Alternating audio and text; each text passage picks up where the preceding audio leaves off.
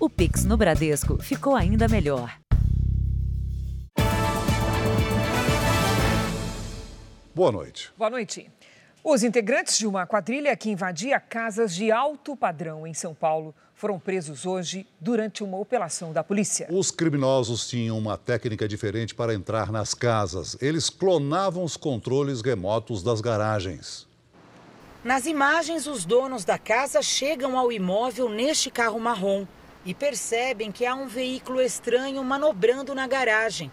O funcionário desce, vai verificar de quem é o carro e não volta. O dono da casa desconfia, mas logo também é rendido por dois suspeitos armados. Os seis assaltantes ficam 40 minutos no imóvel de luxo e fogem com joias, dinheiro e o carro da família. Três dias depois, eles usam o veículo roubado neste outro assalto numa casa de alto padrão no bairro do Morumbi.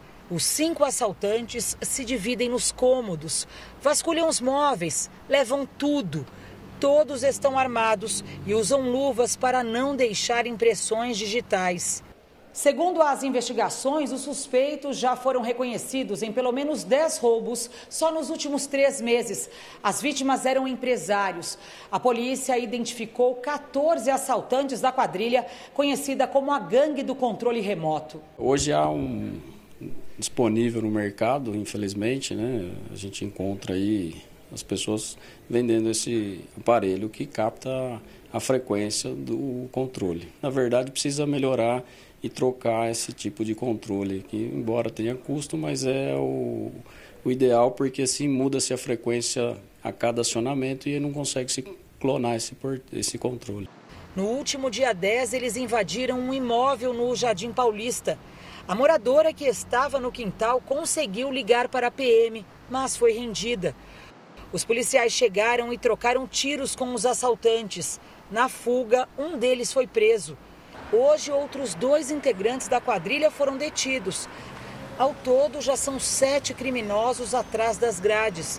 Entre eles, o homem apontado pela polícia como o conteiro do grupo, o suspeito que recebe na conta dele as transferências bancárias que as vítimas são obrigadas a fazer quando estão rendidas.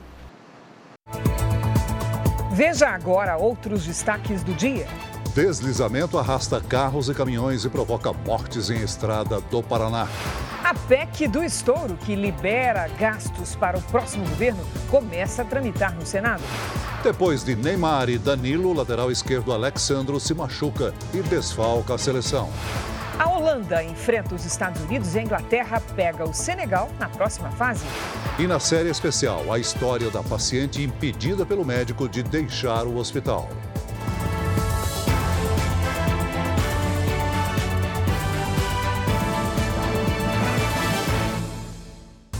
Oferecimento: Bradesco. Entre nós, você vem primeiro.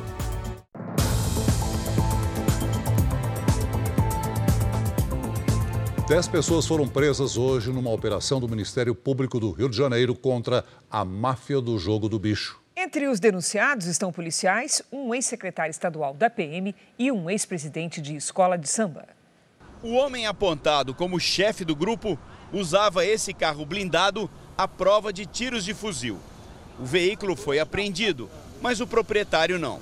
Bernardo Belo, conhecido como Playboy, é ex-presidente da escola de samba Unidos de Vila Isabel. Ele chegou a ser preso no início do ano na Colômbia, suspeito de matar o bicheiro Alcebiades Paz Garcia, mas responde em liberdade. Segundo o Ministério Público do Rio, Belo está à frente de um esquema que envolve jogo do bicho, corrupção de policiais e lavagem de dinheiro. A descoberta de um bingo clandestino num clube aqui em Copacabana foi o ponto de partida da investigação. Os promotores identificaram os responsáveis pela confecção das cartelas usadas nos jogos e encontraram indícios de que o grupo fraudava os resultados para aumentar os lucros. Segundo o Ministério Público, tudo isso funcionava com a permissão e a proteção de policiais. Mais de 50 mandados de busca e apreensão também foram cumpridos. Um deles na casa do coronel Rogério Figueiredo de Lacerda. O oficial foi secretário de Estado da Polícia Militar na época do governo Wilson Witzel. Altamir Sena Oliveira Júnior, o Mizinho, funcionário da Secretaria de Administração Penitenciária, está entre os presos. A pasta informou que acompanha a investigação para tomar as medidas cabíveis em relação ao servidor. Na casa dele foram apreendidos 31 mil reais. Nessa conversa, obtida pela Justiça, Belo fala com o Mizinho sobre uma disputa de território com outra quadrilha. Ele ameaça um dos rivais. Outros 435 mil reais foram encontrados na casa de um PM. As defesas do coronel Rogério Figueiredo de Lacerda e de Altamir Sena Oliveira Júnior não foram localizadas. Nós entramos em contato com o advogado de Bernardo Belo, mas não houve resposta. O Ministério Público Federal recomendou ao Ministério da Saúde que compre em até 20 dias vacinas para imunizar contra a Covid-19 todas as crianças com mais de seis meses. A alta no número de casos fez a Bahia voltar a exigir o uso de máscaras. A baixa procura pelas doses de reforço e o avanço da Covid foram determinantes para a máscara voltar a ser obrigatória na Bahia. O estado tem quase 5.500 casos ativos de Covid-19, 151% a mais que o registrado na semana passada. O equipamento de proteção deve ser usado em transportes públicos, salões de beleza, bares, restaurantes, templos religiosos, escolas, universidades, teatros, cinemas e parques de exposições. Eu tenho que preservar a minha vida e a vida das outras pessoas que estão do meu lado. Esse que é muito importante, sempre usar máscara e vacinar. O Programa Nacional de Imunização aponta que mais de 69 milhões de brasileiros ainda não se vacinaram com a primeira dose de reforço contra a Covid-19, que é recomendada para pessoas com mais de 12 anos de idade. Também para conter a disseminação do vírus, o Ministério Público Federal recomendou que, em até 20 dias, o Ministério da Saúde ofereça vacinas para todas as crianças a partir de seis meses de idade. Até agora, a imunização tem sido feita apenas em menores de 3 anos com comorbidades. Segundo o Ministério Público Federal, o atraso ou insuficiência no fornecimento das doses expõe as crianças ao risco de morte ou sequelas graves há dois imunizantes aprovados no país para essa faixa etária, o da Pfizer e o da Coronavac. A gente expõe as crianças e indiretamente a gente expõe a sociedade como um todo, porque as crianças elas vão adoecendo, vão passando para os adultos e vai disseminando a doença. O governo chinês aumentou o efetivo policial nas ruas para impedir novos protestos contra medidas de combate à Covid. Além de reforçar a segurança, o regime comunista passou a investigar os manifestantes. Nos últimos dias, moradores de várias cidades protestaram contra o confinamento. Em Jinan, dezenas de pessoas tentaram escapar do bloqueio. Em Xangai, a maior cidade chinesa, autoridades continuam com testes em massa. Hoje, o chefe da saúde afirmou que o país também vai acelerar a vacinação de idosos para combater a doença. Segundo a China, só 65% das pessoas com mais de 80 anos estão com o esquema vacinal completo, um dos argumentos para a política rígida de isolamento social. O governo do Catar admitiu pela primeira vez que até 500 trabalhadores morreram em obras relacionadas à Copa do Mundo. A maioria dos acidentes aconteceu na construção de pontes, estradas e hotéis. Até o início dos Jogos, o Catar só havia reconhecido 40 mortes nas construções dos estádios. Cresce o número de cidades em situação de emergência por causa das chuvas dos últimos dias. Você vai ver nesta edição do Jornal da Record a cobertura completa de um deslizamento trágico no Paraná. Agora, o Sudeste também contabiliza prejuízos. Vamos com a previsão do tempo com Paloma Poeta. Boa noite, Paloma. Situação se agravando se agravando, Cris. Aqueles alertas todos que a gente tem feito têm se concretizado. Boa noite para você, para o Celso e a todos que nos acompanham. No Espírito Santo, a chuva já deixa desalojados e desabrigados. Hoje, parte do asfalto em um trecho da BR-101 em Linhares, olha só, cedeu. Em Minas Gerais também teve chuva com forte granizo, já há registro de duas mortes no estado mineiro. E tem mais chuva vindo. Segue a nebulosidade espalhada por grande parte do país. O calor e a umidade são os principais responsáveis, além dos ventos em diferentes níveis da atmosfera que continuam atuando nas regiões sul e sudeste. Ainda podemos ter temporais desde a costa de Santa Catarina, passando pela metade leste e norte de São Paulo até o interior do Ceará, assim como do Tocantins ao Amapá e em Mato Grosso. Em Minas Gerais, há risco para granizo. E de Santa Catarina a São Paulo, o alerta é para a possibilidade de mais alagamentos e deslizamentos de terra. Esse risco é ainda maior toda essa área em roxo, onde o solo está encharcado. Qualquer chuva, mesmo que fraca, ainda pode causar transtornos nessa área. Nas áreas claras do mapa, até difícil da gente encontrar aqui, tempo firme. Em Brasília, mínima de 17 e máxima de 25 graus. E tem calorão à tarde no Rio de Janeiro em Fortaleza, com 31 graus, e em Boa Vista e Rio Branco, com até 34 graus. Em São Paulo, calor e abafamento nos próximos dias, com risco para temporais amanhã ainda. E a chuva diminui, mas segue até sábado. O Tempo Delivery de hoje é internacional para o Maicon de Ciudad del Leste, Paraguai, fronteira com o Brasil. Claro! Saludos, Maicon! Sol e calor nessa quarta, mas atenção, na quinta e na sexta há previsão para pancadas de chuva por aí também, só que de forma muito isolada e a partir da tarde. Previsão personalizada, você já sabe, né? Aqui no Tempo Delivery. Mande seu pedido pelas redes sociais com a hashtag Você no JR. Cris, Celso. Obrigada, Paloma. Até amanhã, Paloma. A proposta de emenda constitucional chamada PEC do Estouro já tem o número exigido de assinaturas para começar a ser debatida no Senado. O relator geral do orçamento, o senador Marcelo Castro, do MDB do Piauí, se reuniu com integrantes da equipe econômica do governo Bolsonaro na comissão mista de orçamento no Congresso. O autor da PEC do estouro tem pressa na aprovação da proposta para poder fechar o relatório do orçamento do ano que vem até 18 de dezembro. Castro já conseguiu as assinaturas necessárias para começar a tramitação do texto na Comissão de Constituição e Justiça do Senado.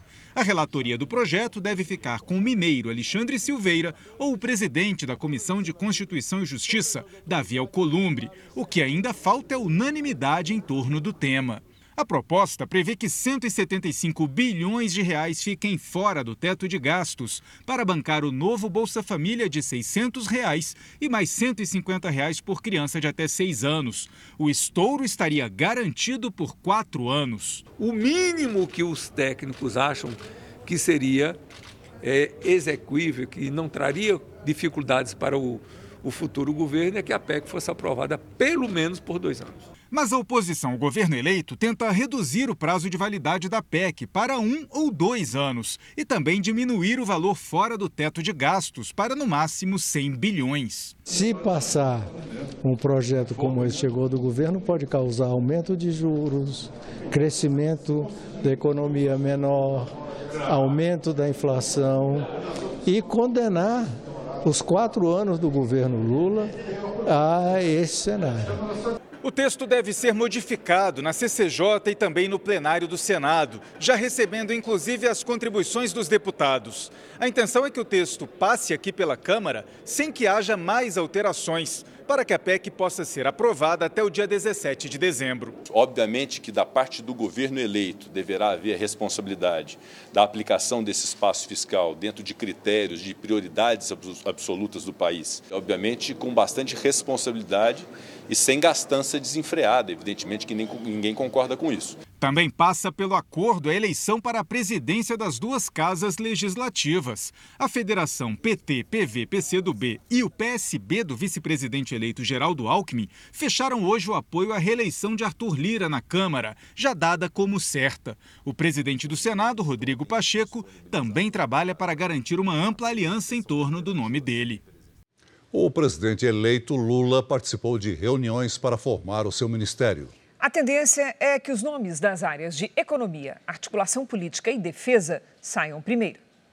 A discussão em torno dos nomes que vão compor o time econômico do novo governo está avançando. Lula esteve hoje com Fernando Haddad e outros economistas para discutir a composição dos ministérios da Fazenda e do Planejamento. Haddad é o favorito para a Fazenda, enquanto o planejamento deve ser ocupado por um nome mais alinhado ao mercado financeiro e que não seja do PT. A expectativa é que alguns ministérios sejam anunciados até 10 de dezembro. Para acalmar acalmar os ânimos, os primeiros nomes deverão ser os ligados à economia, articulação política e defesa.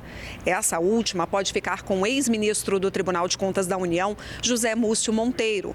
Mas o ministro do Supremo, Ricardo Lewandowski, também está sendo sondado para a pasta. O grupo da Segurança Pública, comandado pelo senador eleito Flávio Dino, fez reuniões hoje. Um dos pontos em discussão é a criação de uma nova diretoria da Polícia Federal, focada em crimes ambientais.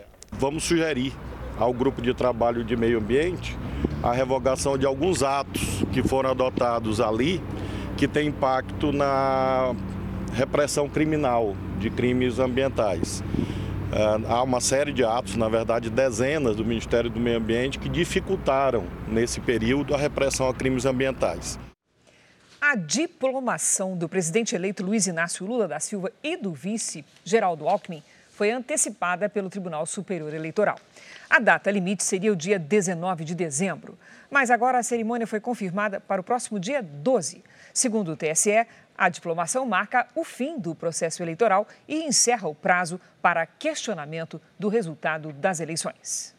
Veja a seguir: lateral Alexandro se machuca e é o terceiro desfalque da seleção brasileira. E veja também ainda hoje, em época de 13 terceiro, cuidado com o assalto da saidinha do banco.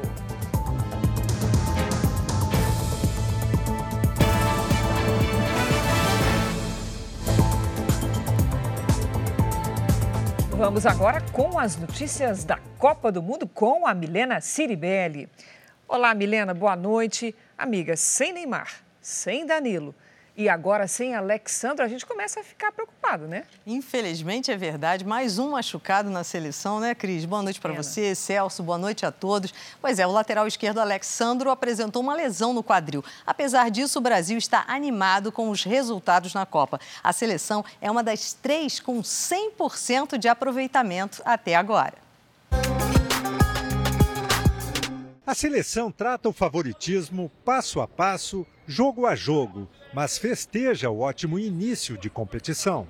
Primeiro objetivo, que é a classificação, já na primeira fase, com duas vitórias nos dois primeiros jogos. Então a avaliação dos dois jogos foram, foram excelentes. O técnico Tite já pensa no jogo contra Camarões sexta-feira e espera por Neymar, que superou a febre para a sequência da Copa. Ele segue fazendo tratamento para se recuperar da entorse que sofreu no tornozelo direito durante a estreia contra a Sérvia. Neymar completou hoje cinco dias de recuperação depois de sofrer a lesão.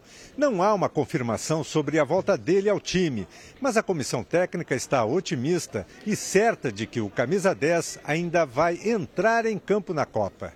A gente quer ele logo aqui, né? E vejo que ele está fazendo tudo que é possível. Até na madruga está tá botando gelo lá no, nos dedão dele. Além de Neymar e Danilo, que também se recupera de entorse no tornozelo, o lateral esquerdo, Alexandro, preocupa a seleção. Ele sentiu dores no quadril durante o jogo contra a Suíça e teve que ser substituído. Ele segue em tratamento para que nós possamos recuperá-lo quanto antes. Danilo e Neymar continuam no processo de recuperação das suas lesões é, no tornozelo, cada um com uma abordagem diferente, pois são lesões diferentes. E hoje, na nossa reunião diária com a comissão técnica, nós passamos então a, a, a que esses três atletas não estarão disponíveis para o nosso próximo jogo contra Camarões. Bom, vamos voltar ao vivo ao Catar, porque o repórter Roberto Tomé tem outras informações sobre a seleção. Olá, Tomé, boa noite para você aí. É, como é que a seleção está lidando com esse curto intervalo entre os jogos, Tomé? E os problemas médicos também, né?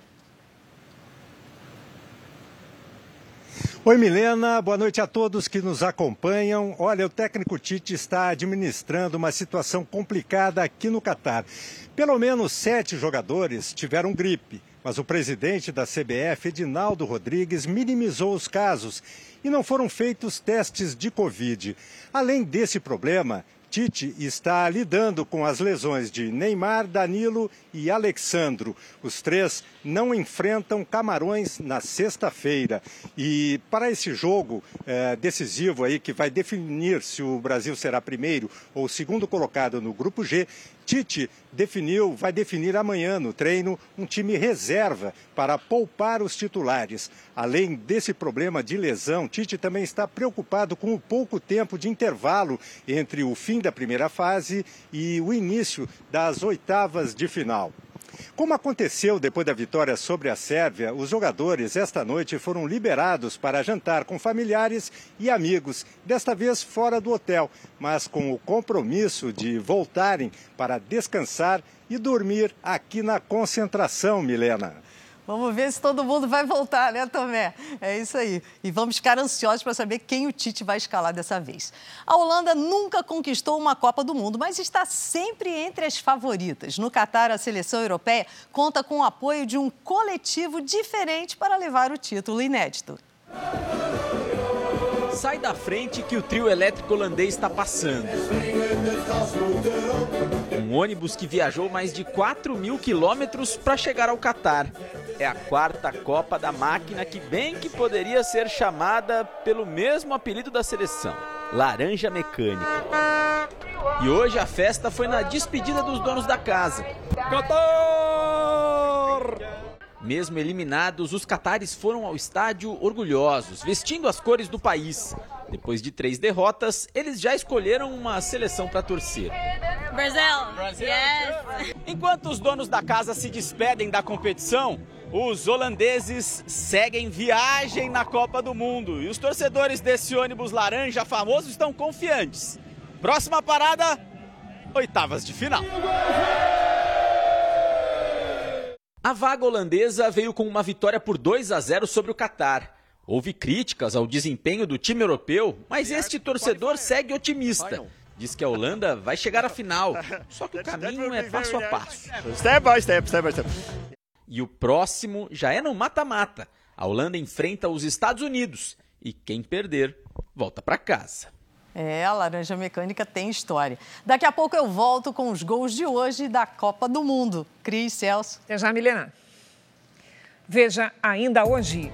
Deslizamento deixa mortos e feridos no Paraná. E veja também os cuidados para evitar ser assaltado ao sacar o 13 terceiro.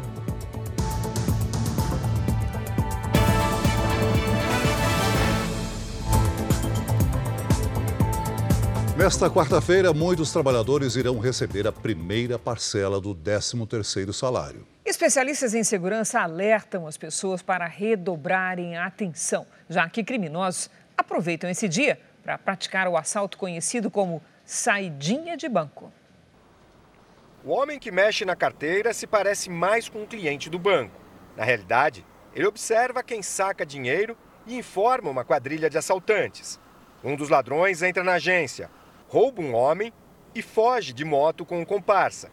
Esse mesmo tipo de crime acontece também do lado de fora, quando a pessoa deixa a agência. É a chamada saidinha bancária. A quadrilha que vimos nas imagens foi presa no fim do ano passado, época em que as pessoas sacam o 13º salário.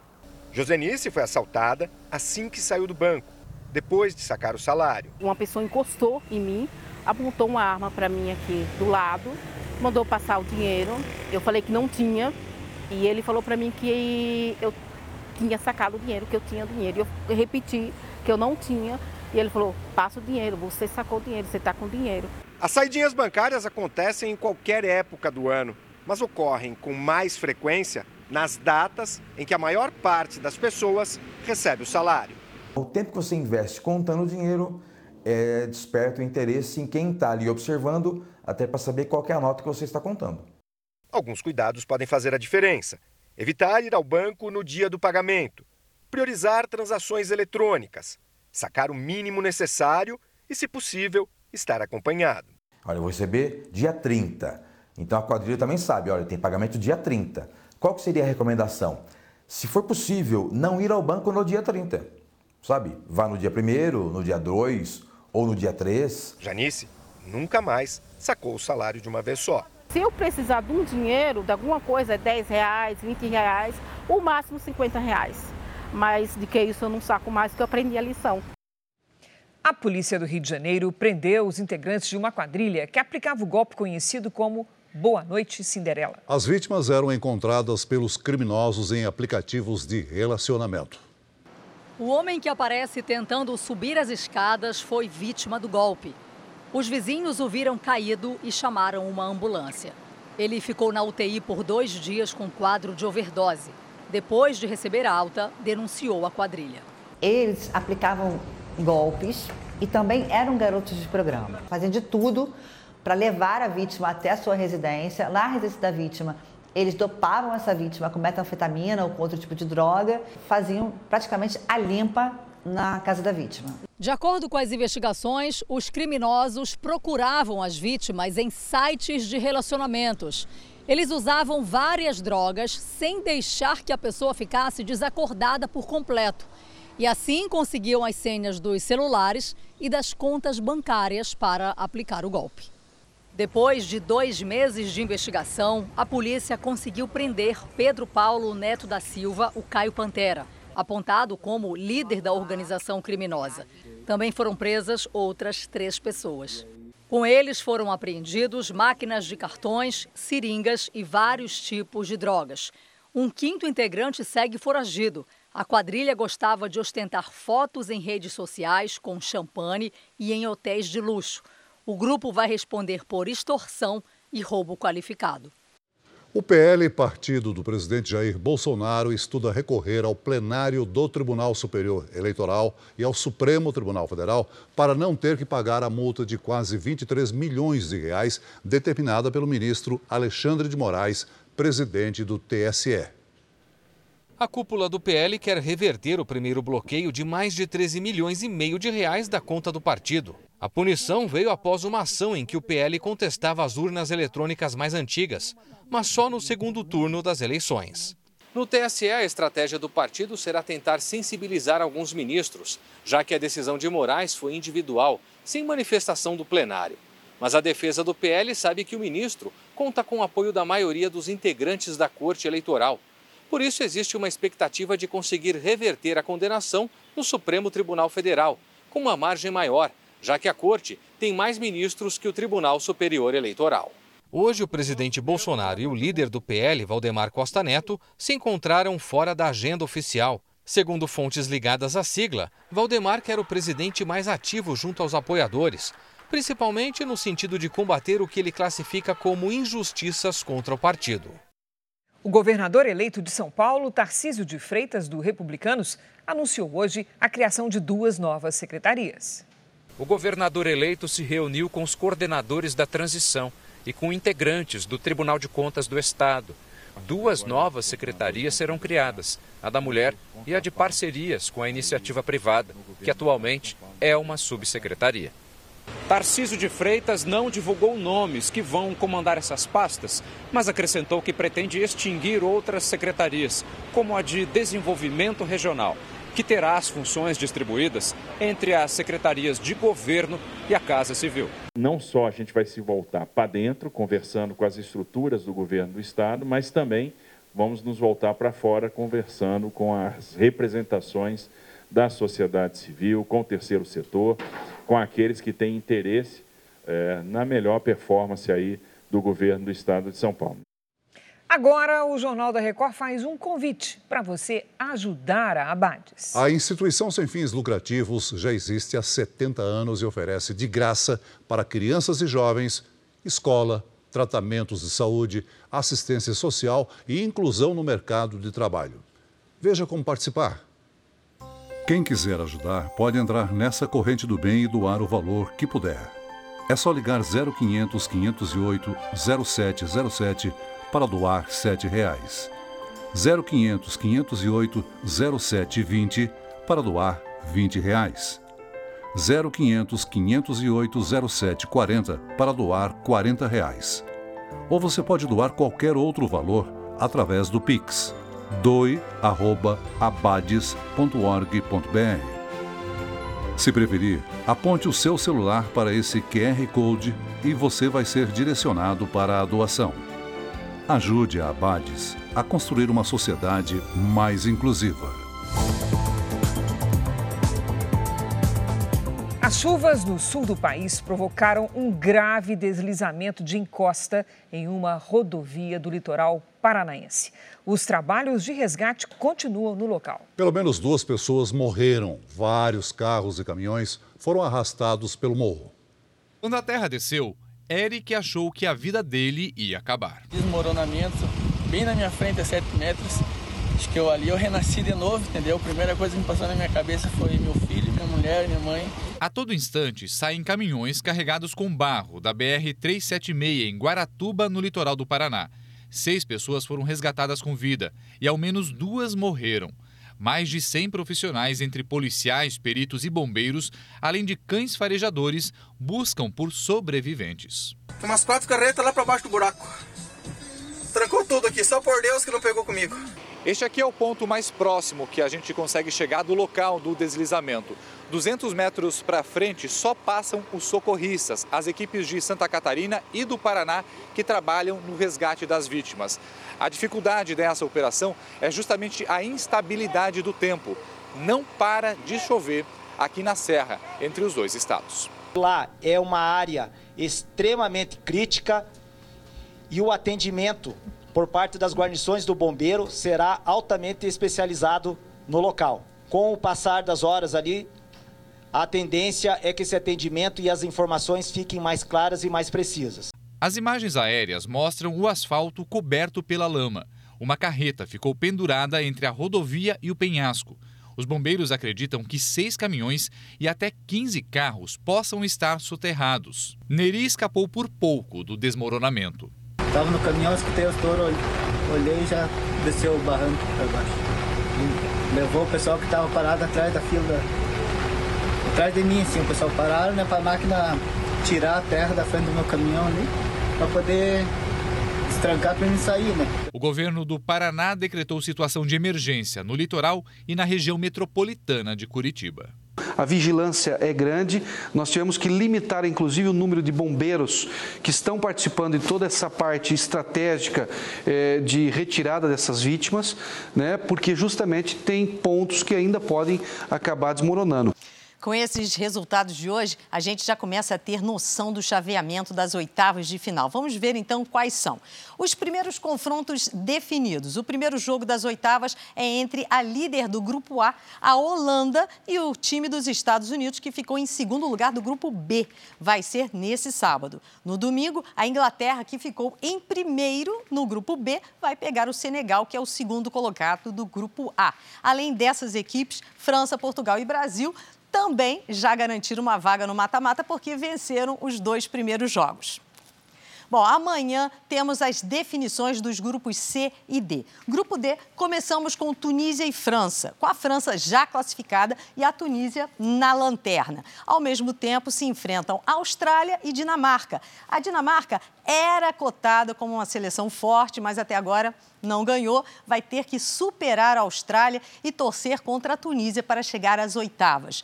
No grupo C, teremos Polônia e Argentina. E aí é pedreira, gente, porque a Polônia está em primeiro do grupo com uma vitória e um empate. A Argentina vem em segundo lugar por causa do saldo de gols, com a mesma pontuação da Arábia Saudita. O time árabe vai enfrentar o México, que, por sua vez, tenta evitar um vexame. Desde 1994, a equipe mexicana participou de todas as oitavas de final. É isso, gente. Eu fico por aqui. Você acompanha tudo o que acontece no Catar no r7.com. Amanhã tem mais, Cris, Celso. E sexta-feira estamos em campo. É isso aí. Até, Até mais, Guilherme. No segundo episódio da nossa série especial, o drama de uma paciente que ficou presa num hospital do Rio de Janeiro durante dois meses. Para a polícia, ela foi vítima de cárcere privado depois de passar por cirurgias mal sucedidas. Em uma gravação, o médico nega a transferência dela para outra unidade, mesmo com uma decisão da justiça.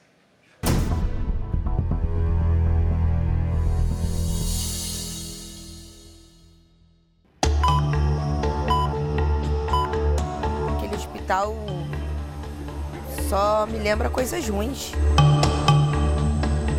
Quarto imundo, podre, com vaso saindo água por baixo. Eu mal poderia abrir a janela. Eu tava viva, mas ao mesmo tempo eu tava morta. Tô me sentindo fraca, mas eu só quero sair daqui, só isso. Diana ainda tenta se recuperar de tudo o que passou em quase dois meses. As cicatrizes espalhadas pelo corpo são reflexo de procedimentos estéticos mal sucedidos. Eu falava pra minha amiga: me tira daqui, me ajuda, ela não consigo. Vaidosa, a mulher de 36 anos queria recuperar a boa forma depois de ter o primeiro filho. Juntou as economias e gastou mais de 20 mil reais para colocar próteses nos seios e tirar gordura da barriga. Sonho que virou pesadelo neste hospital particular em Duque de Caxias, na Baixada Fluminense. Eu chamo a enfermeira, ó, aperta o botão, faz o barulhinho, mas nada das enfermeiras vir. O médico responsável pelos procedimentos foi o equatoriano Bolívar Guerreiro Silva, que atua há 20 anos no Brasil como cirurgião plástico. Em 2010, Bolívar chegou a ser preso numa operação da Polícia Civil do Rio de Janeiro. Ele foi acusado de usar produtos falsificados e um medicamento sem registro na Anvisa. Era momentos de terror, sabe? Ele, ele, ele botava a mão dentro de mim, ele estourava meus pontos. Durante toda a internação, Diana permaneceu com o celular e pediu socorro aos familiares.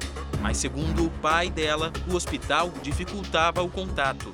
Eles não quiseram que eu subisse, quiseram me barrar. Eu falei: não, eu vou subir, eu vou ver, eu tenho o direito de ver minha filha.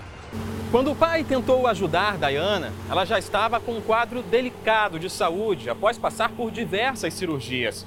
A família pediu a transferência para outro hospital, mas segundo a vítima, o médico negava. Uma das ligações com Bolívar foi gravada pelo namorado de Diana. Ela nunca vai ser maior bem tratada aqui no Hospital Santa Branca, nunca, porque é um atendimento só para ela.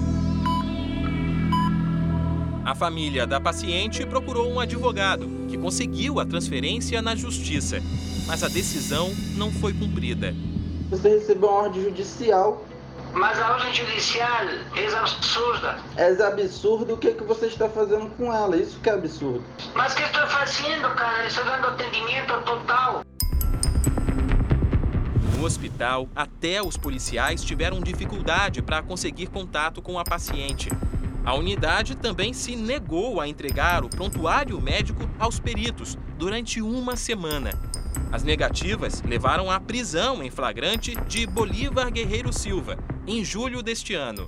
Diante dessa negativa, a gente considerou que aquela vítima, naquele primeiro momento, estava em cárcere privado, né? e aí foi o que motivou o nosso pedido de prisão temporária pelo cárcere privado. A vítima não pode ser obrigada a permanecer naquele hospital. Diana só foi transferida para este hospital na zona norte do Rio dez dias depois da prisão de Bolívar. Apesar do inquérito policial tratar o caso como cárcere privado, o Ministério Público teve outra interpretação e denunciou Bolívar à justiça pelo crime de tentativa de homicídio. Segundo a promotora, a tese de cárcere privado não foi levada adiante porque a vítima recebia visitas no hospital. Na denúncia, ela ressalta que a resistência de Bolívar em transferir a paciente se devia ao fato de não desejar que a conduta nas cirurgias chegasse ao conhecimento de outras pessoas. O Jornal da Record procurou a defesa do médico Bolívar Guerreiro Silva e do Hospital Santa Branca, onde Diana ficou internada. Mas não houve resposta até o fechamento da reportagem. Mesmo sendo liberada para voltar para casa, o processo de recuperação ainda é longo. Pelo menos uma vez por semana, a Dayana precisa descer uma longa escada do alto da Rocinha até chegar a uma rua e sair de carro da comunidade. É uma rotina de dores e desafios que ela enfrenta para seguir o tratamento e ser avaliada por um médico aqui do Hospital Federal de Bom Sucesso. Dayana recebeu alta médica na semana passada. Agora está à espera de novas cirurgias para reparar as antigas. Mas está otimista e acredita que vai deixar para trás tudo o que sofreu. Hoje é um dia feliz. Eu estou em pé e estou vendo essa paisagem linda, maravilhosa, né? Eu um dia quero nunca mais pensar no que eu passei.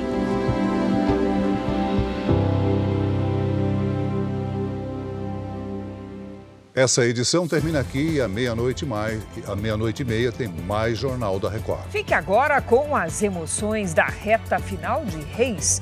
E logo depois de Amor Sem Igual, tem informação da roça falsa em A Fazenda. Ótima noite para você. Boa noite.